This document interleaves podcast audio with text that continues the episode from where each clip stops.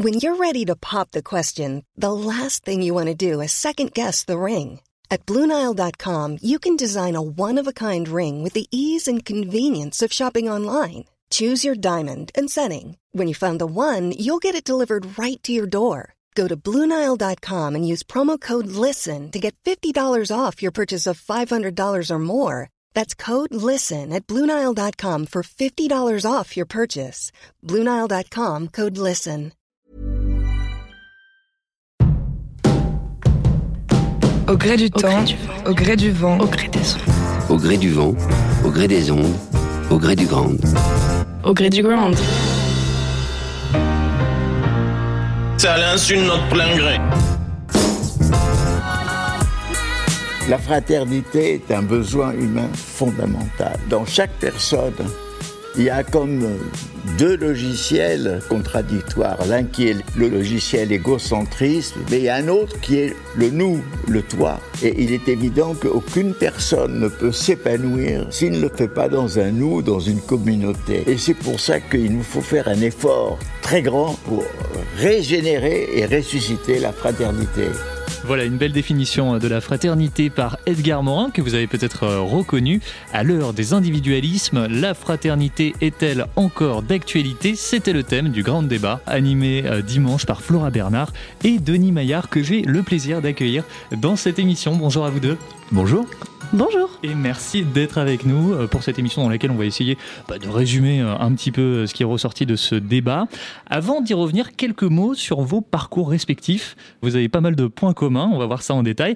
Flora Bernard, tout d'abord, pour résumer, vous avez fait des études de sociologie. Vous avez travaillé une quinzaine d'années dans le domaine du développement durable. Et il y a cinq ans, avec Marion Genèvre, vous avez cofondé une agence, une agence de philosophie, l'agence TAE. C'est une agence dont la mission est d'aider les organisations à redonner du sens à qui elles sont et ce qu'elles font. Vous animez des ateliers philosophie dans les entreprises. Est-ce que vous pouvez nous expliquer comment ça fonctionne concrètement? Oui, merci beaucoup pour cette, cette invitation. Euh, J'aimerais juste d'abord dire deux mots sur ce que, ce que signifie philosopher. Et mmh. peut-être que ça nous éclairera euh, sur ce que ça peut signifier dans le monde des organisations. Euh, philosopher, c'est trois choses. C'est questionner, questionner les évidences, questionner les a priori, questionner les préjugés avec lesquels on avance au cours de la journée et dont on a besoin pour décider. Questionner les évidences, c'est aussi confronter les positions, argumenter, asseoir sa pensée sur des fondements solides. Et puis, c'est se réinterroger sur le sens des mots. Qu'est-ce qu'on dit quand on dit ce qu'on dit? Comme le mot fraternité, par exemple. Exactement. Et le sens que je vais mettre dans les mots va directement orienter ce que je vais faire. Mmh.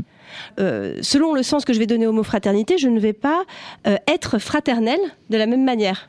Vous voyez, l'intérêt d'interroger le sens des mots, c'est de pouvoir orienter son action. Et donc c'est ça qui est intéressant pour les entreprises, c'est de se réinterroger sur les mots qui sont utilisés tous les jours dans les organisations et parfois utilisés de manière tellement fréquente qu'on ne sait même plus trop ce qu'il y a derrière. Je pense euh, aux valeurs d'entreprise ou bien aux, buzzwords, euh, agilité, bienveillance, droit à l'erreur, toutes ces expressions dont on parle beaucoup mais on ne sait pas trop ce qu'elles veulent dire mais aussi des mots plus euh, fondamentaux pour les entreprises comme performance, efficacité, innovation. Ça, c'est des mots, je pense, qu'il est nécessaire de pouvoir réinterroger pour leur redonner du sens et donc leur redonner de l'efficacité pour l'action. Prendre du recul et, et, se remettre en question. Euh, Exactement. Et donc, ce que je fais dans les entreprises, c'est que mmh. j'anime des dialogues philosophiques en questionnant, argumentant, en redonnant du sens aux mots, pour que chacun puisse penser par soi-même et penser ensemble le sens de ce qu'il fait. Alors pour reprendre les mots de votre biographie, vous œuvrez pour que la responsabilité sociale, sociétale et environnementale des entreprises ne soit pas seulement une charge, mais une force pour construire un monde plus juste et plus conscient. Et vous avez sorti un livre également, Ménager avec les philosophes, paru aux éditions du Node. Est-ce que vous pouvez nous dire un mot de ce livre? Oui, j'ai publié ce livre Manager avec les philosophes en 2016 avec l'idée que certains philosophes avaient des choses très intéressantes à nous dire, mais que la manière de l'écrire les rendait parfois inaccessibles mmh. aux personnes qui travaillent dans le monde des organisations et qui n'ont pas toujours le temps et la disponibilité d'esprit de se lancer dans ces écrits parfois un peu touffus. Donc j'ai relu certains philosophes en me disant je travaille dans une organisation, en quoi est-ce que ce philosophe ou cette philosophe, puisqu'il y en a une également, une femme, dire en quoi est-ce que ces philosophes peuvent m'inspirer mmh. dans la vie de tous les jours, dans ma vie, dans une organisation? Donc j'en ai pris six. J'ai interviewé euh, six personnes qui travaillent dans des organisations et qui étaient inspirées par ces philosophes. Et j'ai fait le lien, en fait, entre euh, Henri Bergson et l'intuition, euh, Socrate et le dialogue, Épictète et le discernement, ou encore Spinoza et les émotions, pour nous permettre d'avoir un éclairage philosophique sur des enjeux du travail d'aujourd'hui et les enjeux des organisations. Alors en parlant de, philosophie, vous êtes passionné de philosophie stoïcienne. Comment est-ce qu'on pourrait la définir simplement justement? Alors le stoïcisme est une philosophie antique hein, qui date euh, du début du début de notre ère à peu près. Mhm. Euh, les plus connus sont Sénèque, Marc Aurèle et Épictète. Et en deux mots, la philosophie stoïcienne nous dit ceci si nous sommes malheureux, ce n'est pas à cause de ce qui nous arrive, c'est à cause du regard que nous portons sur ce qui nous arrive. Et donc, notamment Épictète va nous dire, pour être heureux, pour euh, gagner en sagesse, il faut qu'on arrive à distinguer ce qui ne dépend pas de nous, les faits, et ce qui dépend de nous, c'est-à-dire nos représentations ou notre manière de regarder le monde. Et comme je le disais tout à l'heure, philosopher, c'est justement analyser notre manière de regarder le monde. Et donc je trouve que cette pratique stoïcienne est extrêmement puissante pour pouvoir tout simplement vivre tout ce qu'on a à vivre dans notre vie quotidienne ou professionnelle, peu importe. Arriver à distinguer ce qui dépend de moi de ce qui n'en dépend pas peut paraître très simple. En réalité, c'est un petit peu plus compliqué, mais je trouve que c'est une vraie clé puissante pour vivre une vie euh, plus sereine et plus libre. Absolument. Euh, ça donne une idée en tout cas de votre parcours, de votre état d'esprit. Et euh, vous avez animé pour la première fois une conférence avec euh, Denis Maillard. Denis, je me tourne vers vous. Vous avez fait des études de philosophie politique avant de travailler pour Médecins du Monde. Vous avez fondé la revue humanitaire également et publié un essai, L'humanitaire, tragédie de la démocratie aux éditions Michalon avant d'intégrer le domaine de la protection sociale plusieurs années. Vous rejoignez ensuite un cabinet de conseil sur les mutations du travail. Vous avez publié chez Fayard Quand la religion s'invite dans l'entreprise, une manière euh, concrète de traiter le malaise que soulève cette question euh, à, l'aide d'exemples. Et euh, vous me l'avez appris il y a quelques instants, vous allez publier un autre livre, cette fois-ci sur le thème des Gilets jaunes. Oui, c'est un livre qui sort le 20 mars, hein, mhm. qui s'appelle Une colère française mais le sous-titre est intéressant, c'est ce qui a rendu possible les Gilets jaunes.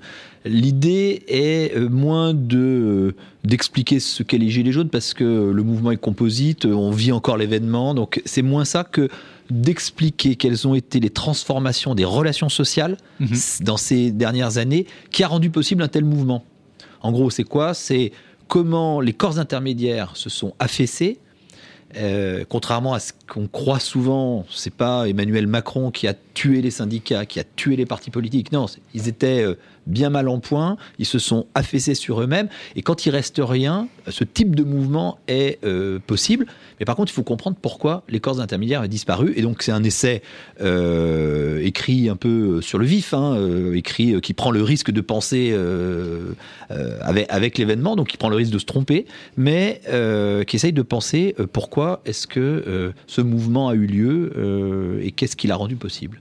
Donc un livre à découvrir dans quelques jours. Le 20 mars. Et euh, avec euh, Philippe Campinci, vous avez cofondé Temps commun, un cabinet euh, de conseil pas commun en relations sociales et intelligence collective à travers duquel vous animez des événements intellectuels comme c'était le cas dimanche. Est-ce que vous pouvez nous présenter Temps commun? Alors temps commun, euh, effectivement, il est, est fondé sur la rencontre euh, euh, que j'ai eue il y a quelques années avec Philippe, et on a commencé à animer ensemble des dispositifs de des groupes de pairs.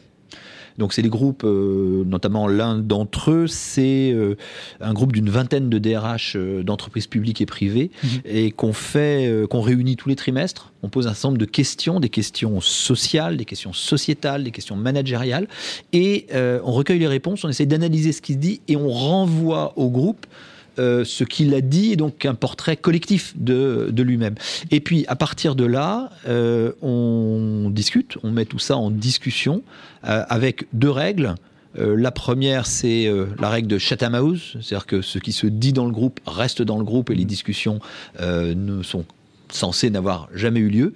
Donc il y a vraiment un, élément de confiance. Et puis, euh, le deuxième élément, c'est l'art de la conversation. Le fait que euh, l'art perdu ou euh, l'art qui tend à disparaître de la conversation, c'est le fait que on puisse écouter tout le monde, que tout le monde puisse prendre la parole, que mhm. la conversation rebondisse et euh, s'agrègent euh, du point de vue des uns et des autres et qu'elles se poursuivent et qu'elles s'enrichissent. Et donc c'est euh, ça. Donc on a décidé à partir de là d'en faire, d'en faire une société. On développe ce type de, dispositif. Et puis aussi derrière l'idée c'est, d'aider les, les entreprises à faire face à, à l'impact des phénomènes de, de société dans les organisations. vous citiez le fait religieux, par exemple, c'est ça, ou les transformations du travail, ou la recomposition du champ social et des relations, euh, du champ syndical et des relations sociales. Voilà, c'est mon métier, et notamment d'animer euh, avec Flora euh, voilà, des, dispositifs comme l'autre jour. Alors justement, comment vous vous connaissez avec Flora? Comment vous êtes rencontrés? Oui, il y a très longtemps, par un, ami nous a fait rencontrer. D'abord, on a un intérêt commun qui est la philosophie. Mais oui, vous avez hein pas mal de points communs quand même, je trouve. Donc ça, ça nous, ça nous a rapprochés.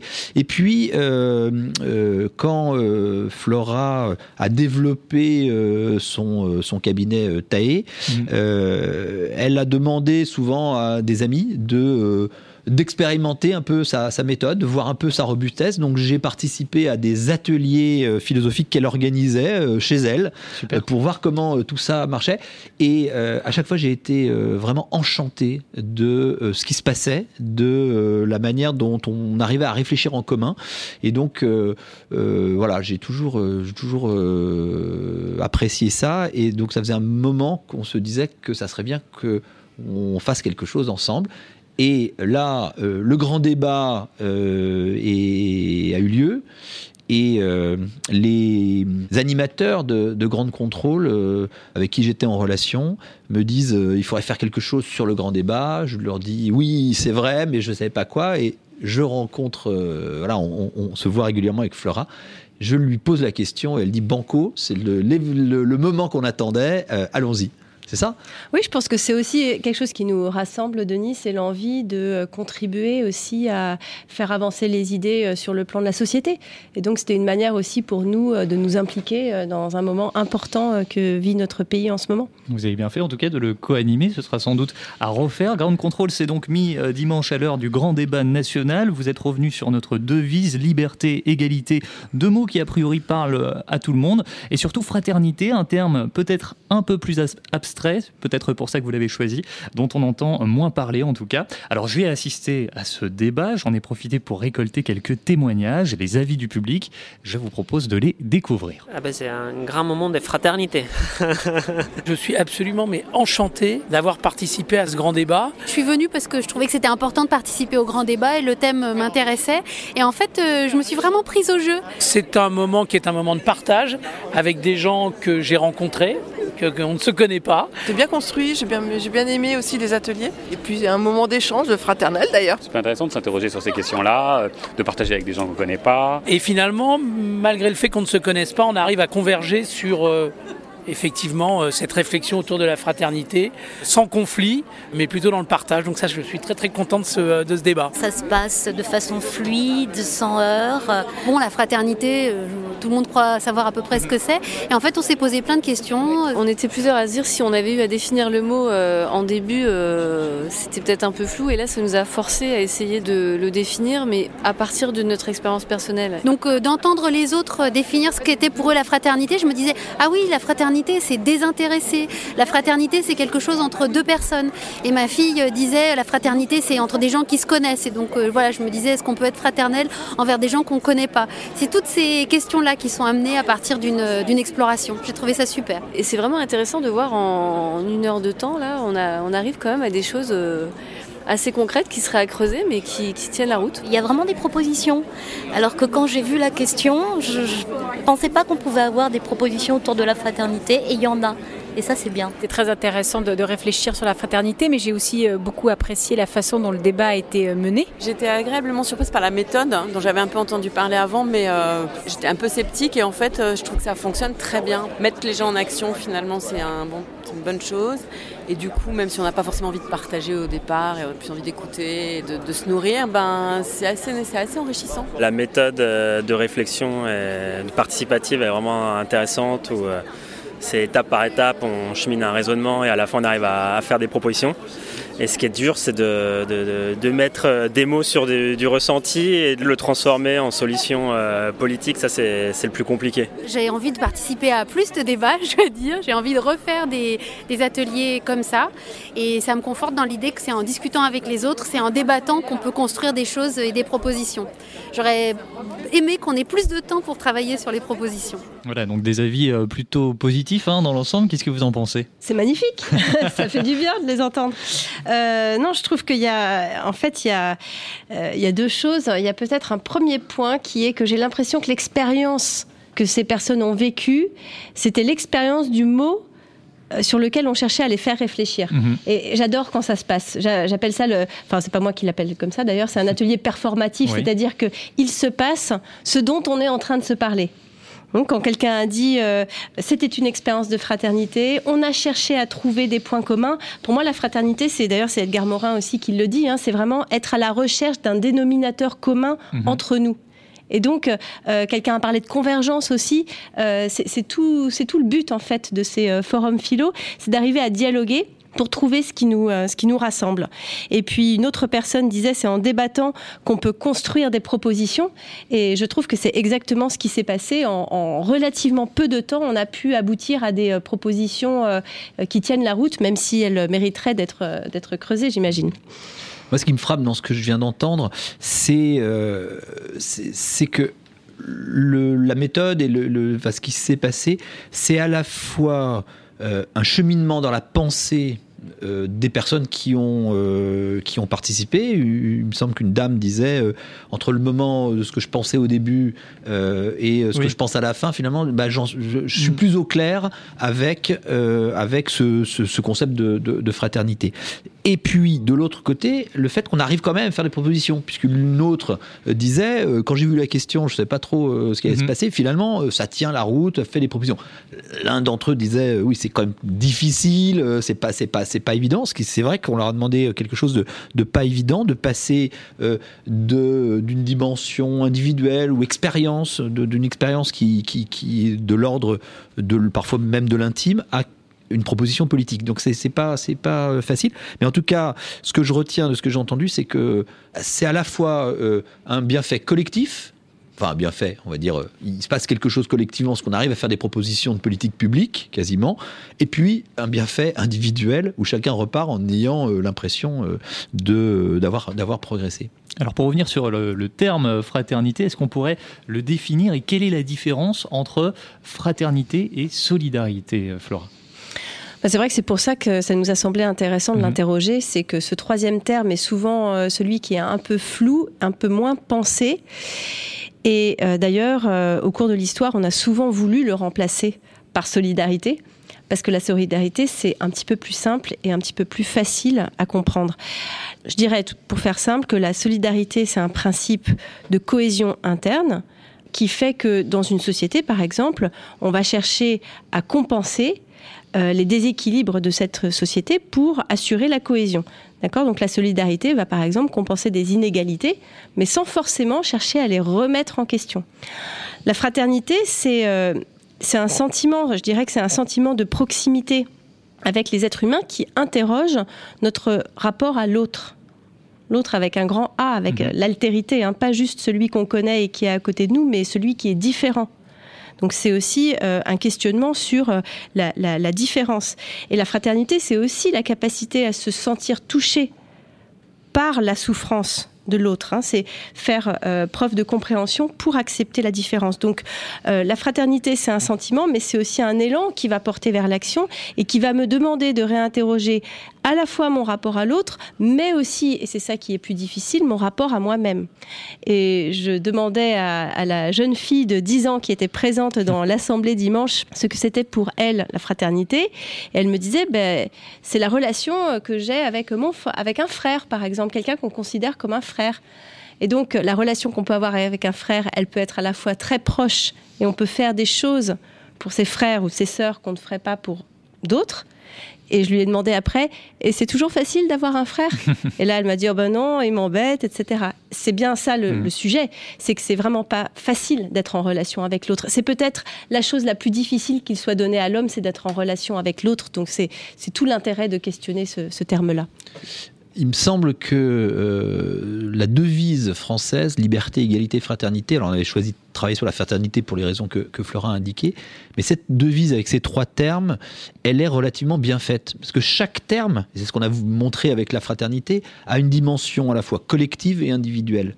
Mais c'est vrai que euh, autant on voit bien quelle dimension politique on peut euh, euh, naturellement, quasiment, euh, enfin, ou qui découle naturellement de la liberté et de l'égalité, on voit beaucoup moins qu'est-ce qui découle de ce terme de fraternité d'une manière, de manière collective. Et dans les questions qui ont surgi, notamment, c'était beaucoup est-ce que on peut rendre obligatoire la fraternité? Est-ce qu'on peut éduquer la fraternité? Est-ce qu'il y a des politiques publiques qui favorisent la fraternité? Et malgré tout, dans les propositions, on a trouvé des choses qui vont dans ce sens-là. Et il y avait un grand débat euh, parmi euh, les personnes qui donnaient leurs propositions. C'était est-ce que ces propositions doivent être obligatoires ou ne doivent pas être obligatoires? Et, euh, et ça, c'est resté en suspens. Mais euh, il y a ceux qui, qui pensaient que, comme le service militaire, il fallait un service civique euh, et que ça, ça favorisait la fraternité et que ça, c'était obligatoire, universel, tout le monde y passait et il n'y a pas à discuter. Et ceux qui disaient non, c'est quelque chose de la fraternité, quelque chose de plus, de plus intime, de plus naturel. Et donc, oui, il faut la favoriser, mais ça doit rester euh, quelque chose d'optionnel pour euh, solidaire si je veux.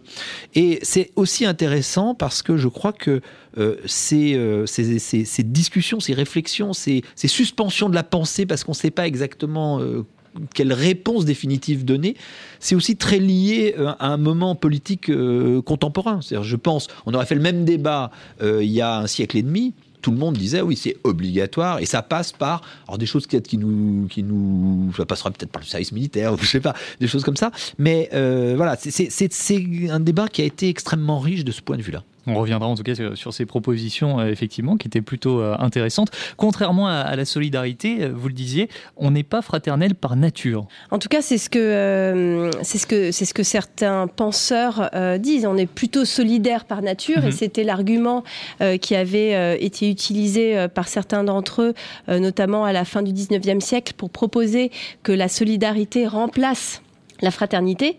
Euh, la solidarité a un fondement biologique, ça c'était l'argument utilisé, euh, et donc scientifique. Et donc, on était à l'époque aussi euh, de la pensée, euh, hein, de la philosophie positive, c'est-à-dire on avait besoin de pouvoir asseoir certains arguments sur des fondements scientifiques pour qu'ils soient acceptés. Donc, euh, euh, on, serait, solidaire par nature, mais pas fraternel par nature. Oui, je pense que la fraternité est quelque chose qui est compliqué. Je parlais de rapport euh, à l'autre. Le rapport à l'autre, c'est certainement le, rapport le plus compliqué. Et donc, je pense que ça s'éduque, ça s'entretient, ça se pratique surtout au quotidien et pas seulement dans les grands moments exceptionnels, parce que la fraternité dans les grands moments exceptionnels comme ce qu'on a pu vivre ces dernières années, au final, je pense qu'on s'y reconnaît tous et là, on sait ce que c'est que la fraternité. Mais la fraternité au quotidien, quand la vie reprend son cours, quand euh, le matin on prend son métro à 7 heures, mais on a mille occasions d'être fraternel dans la journée, dans le métro, dans la rue. Et pourquoi est-ce qu'on ne l'est pas davantage? Alors qu'on l'est tellement dans ces moments où il se passe quelque chose euh, qui nous, euh, qui nous bouscule, hein, comme des attentats par exemple, ou comme voilà, des mises en danger. Pour revenir sur la, naissance de ce terme fraternité, donc ça remonterait à 1848. C'est à ce moment un nouveau euh, vivre ensemble démocratique. Euh, pour vous, est-ce que la fraternité est encore d'actualité? Est-ce que c'est une question à, laquelle on peut répondre ou est-ce que c'est juste euh, une invitation à la réflexion? Disons que la fraternité, euh, elle, elle a fait, enfin, la devise républicaine date de la Révolution française, donc de 1789. En 1848, c'est le moment où elle est inscrite dans la Constitution euh, de la seconde, seconde République. Euh, 1848, c'est aussi la troisième révolution. Française, un petit peu moins connue peut-être que celle de, du 1789, mais euh, c'est une révolution qui a, qui a été euh, assez violente et à cette époque-là, on était vraiment à la recherche d'un nouvel ordre politique et social. Donc on se demandait, mais comment refonder la société? Il me semble que ça, c'est un point commun avec ce qu'on est en train de vivre aujourd'hui. Et c'est pour ça qu'il y a un parallèle, je trouve, intéressant entre 1848 et 2018 euh, ou 2019. c'est cette nécessité, c'est cette cette envie de refonder notre société parce que finalement, elle, elle, euh, voilà, elle est violente, elle ne nous convient plus. Et donc, sur quoi d'autre la fonder? Je pense que c'est en ça que le thème de la fraternité, il est d'actualité. Il me semble que, pour répondre à, la question, est-ce qu'il est d'actualité?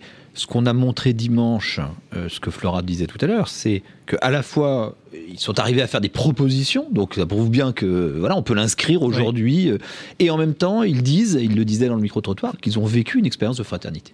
Donc c'est quelque chose qui reste tout à fait d'actualité. Et dans le micro-trottoir, il parlait également de votre méthode. Pour vous expliquer le déroulement de ce débat, moi en fait je ne savais pas trop euh, à quoi m'attendre, peut-être un genre de conférence participative. Alors effectivement ça, débute un petit peu comme une conférence, finalement ça se transforme en, atelier de réflexion, d'échange. Et ce qui est intéressant c'est que peu importe finalement le nombre de participants, tout le monde s'exprime. Je ne sais pas jusqu'à combien de participants vous êtes déjà allé dans, ce genre de méthode. Comment vous avez eu l'idée de cette méthode? Comment elle s'est construite? Sur la construction de la méthode elle-même, Flora l'expliquera parce que c'est elle qui l'a qui l'a mise en qui l'a mise en musique, mhm. euh, qui l'a bâti, qui a euh, prouvé sa robustesse. Euh, juste un, mot pour pourquoi est-ce qu'on l'a choisi en tout cas pourquoi quand on a discuté avec Flora je lui dis oui c'est vraiment ça qu'il faut qu'il faut mettre en place euh, depuis le, début, le lancement du, grand débat par le président de la République, moi j'ai euh, assisté à, plusieurs débats, j'en ai animé un, euh, outre celui de, dimanche. Il y a plusieurs choses qui me, me frustraient. dans, dans ce que j'avais dans ce que j'avais vécu. Il y a un certain nombre de points négatifs et je me disais on doit pouvoir améliorer ça. D'abord, tout le monde, quand vous avez une salle remplie, tout le monde, au bout du compte, ne prend pas la parole, ou s'il prend la parole, il prend la parole euh, une minute, une minute, une minute trente, euh, voilà. Puis les plus bavards vont prendre la parole deux minutes. Mais quand vous voulez donner la parole à tout le monde, euh, si le micro passe de main en main, finalement les gens parlent peu. Eh Or ils sont venus pour ça. On sent un grand, un grand désir de prendre, de prendre la parole. Ensuite, la deuxième chose, il y a souvent des malentendus. C'est-à-dire que des personnes ne vont pas être d'accord parce qu'on n'a pas défini les termes. Et que ça, je trouvais ça aussi euh, peut-être euh, euh, dommage. La troisième frustration, c'est la tendance à la motion de synthèse. C'est-à-dire qu'on débat, on débat, finalement, il n'y a pas tellement de débat. On est d'accord sur un juste milieu, comme si entre l'absence de conflit et ou la révolution, il y avait une vraie difficulté à pouvoir discuter ensemble et poser des arguments. Et je crois que la méthode, et là je vais laisser la parole à Flora pour expliquer vraiment comment ça se passe, la méthode qu'on a proposée, elle venait combler ces manques-là. On pouvait définir les termes, tout le monde pouvait parler et parler longtemps, mhm. et euh, on pouvait euh, vraiment argumenter, contre-argumenter, et puis euh, à la fin, on arrivait à ce qui était l'objectif des propositions. Flora. Moi, j'ai commencé par animer des ateliers philosophiques avec une dizaine de personnes. Je dirais que pour moi, c'est le maximum de personnes pour avoir un vrai dialogue approfondi sur un sujet. À 50, c'est impossible d'avoir un dialogue, mais j'avais euh, des clients qui me disaient c'est très bien les ateliers philosophiques à 10, mais euh, qu'est-ce que vous pouvez faire pour 50, pour 60, mhm. pour, euh, pour 100 personnes? Et donc je me suis demandé comment faire pour retrouver les piliers méthodologiques de l'approche philosophique, le questionnement, l'argumentation, la conceptualisation, c'est-à-dire le, fait de redonner du sens aux mots, dans un format comme celui-là. Alors moi, je participe moi-même à beaucoup d'ateliers, beaucoup de conférences, et donc tout simplement, je vois ce qui marche sur moi. Et donc petit à petit, je me suis dit, très bien, questionner les évidences, plutôt que de le faire à 50, et eh ben, ça va se faire à deux. Parce que deux, c'est un excellent chiffre pour commencer à avoir un, un échange intime avec quelqu'un d'autre. Et donc le premier exercice qu'on propose après le moment de conférence, en effet, pour introduire le thème, c'est de rédiger une question, d'échanger les questions avec un voisin et de s'interroger sur pourquoi on a posé cette question ce qu'on ne fait jamais dans la vie quotidienne. Quand on nous pose une question, pas et en plus sur un thème qui peut être assez assez profond, donc c'est ça. Quand on nous pose une question, on, saute sur la réponse. On mhm. On va pas questionner la question. Donc ça, je trouve que c'est un exercice philosophique intéressant. Ensuite, on va argumenter et on va chercher à challenger ses positions, on va faire exprès de ne pas être d'accord. Donc le désaccord est mis en scène comme un, comme un jeu. On va partager des expériences personnelles parce que philosopher, c'est aussi faire euh, le voyage entre ce que je pense et ce que je vis. Parce que ce que je pense éclaire mon expérience et mon expérience éclaire mes concepts. Donc il y a une navigation euh, constante entre la pensée et le vécu. Et puis on va arriver à la définition, parce que comme je disais tout à l'heure, la manière dont je vais définir les mots va orienter ma manière d'agir. Et ensuite, on en arrive aux propositions. Vous voyez, donc en fait, c'est vraiment tout un cheminement qui est en effet pas évident pour tout le monde, parce qu'il demande énormément d'écoute, et d'écoute active, c'est-à-dire ne pas s'interrompre, ne pas essayer de récupérer la parole en disant ⁇ Ah oui, c'est comme moi ⁇ mais en étant vigilant à vraiment s'intéresser à ce que est en train de me dire l'autre est-ce que je suis vraiment en train de comprendre ce que me dit l'autre? Donc voilà, cette méthode, elle est née comme ça, et donc euh, j'ai euh, reproduit en grand, donc on peut aller jusqu'à 1000, hein, je ne l'ai jamais fait pour 1000, je l'ai fait pour 200, 200 euh, ou 300 personnes, et ça, ça, fonctionne bien, oui. Ça marche pour 66 millions. Mais il y, a une légère innovation par rapport à, la méthode, parce que là, ce que fait Flora dans les entreprises, elle, elle ne va pas euh, jusqu'à la proposition, parce que c'est surtout s'interroger, tu le, tu le, rappelais tout à l'heure, sur, euh, sur le sens des mots, mhm. sur, le, sur le sens des évidences. Là, il y avait euh, une dimension supplémentaire, c'était de dire, allez, on, va jusqu'à la proposition.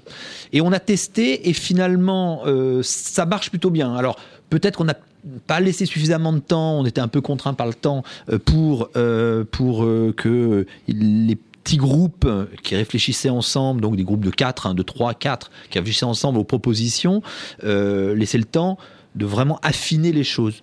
Il faut qu'on en euh, refasse un.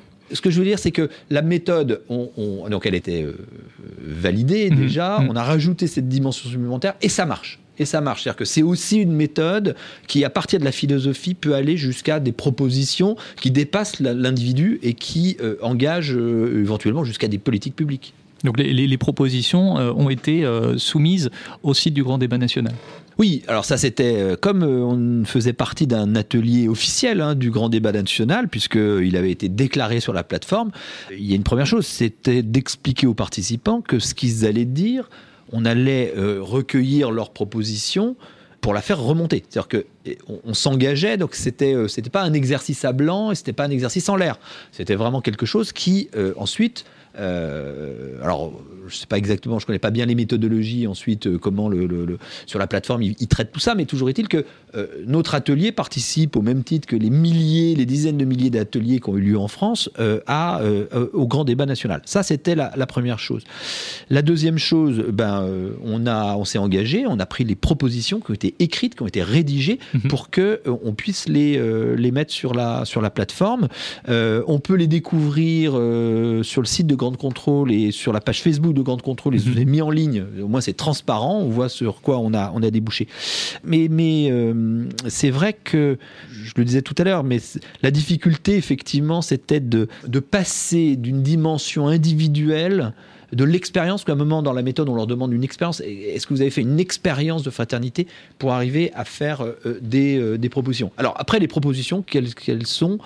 Bon, alors, on invite les gens à aller les voir. Elles sont assez visibles. Je peux en donner euh, quelques-unes. Euh, il y a vraiment des choses qui sont qui sont intéressantes, euh, qui sont voilà, qui, qui, méritent attention du président de la République et des autres. Vous avez peut-être un exemple, Flora. Voilà, pour en citer seulement deux ou trois, rendre obligatoire des expériences de bénévolat durant toute la scolarité. Donc ça, c'était les, les, tenants de l'obligation. Il y avait créé un service civique universel et mhm. obligatoire. Il y avait créé une journée de la fraternité il y avait euh, permettre le parrainage de migrants par ceux qui le souhaitent afin de favoriser leur intégration. Organiser à l'école des temps de partage pour enseigner dès l'enfance la fraternité. De bonnes idées que vous pouvez retrouver euh, en ligne, donc vous l'avez dit, Denis. Est-ce qu'il y aura d'autres débats peut-être ici? Est-ce qu'on aura plus de temps ou est-ce que c'est un format finalement qui convient? Parce que deux heures, c'est déjà pas mal. Est-ce que si on dit à quelqu'un ça va durer quatre heures, est-ce qu'il va venir? C'est ça aussi la, Alors, question. Sur est-ce qu'il y aura des, de nouveaux débats?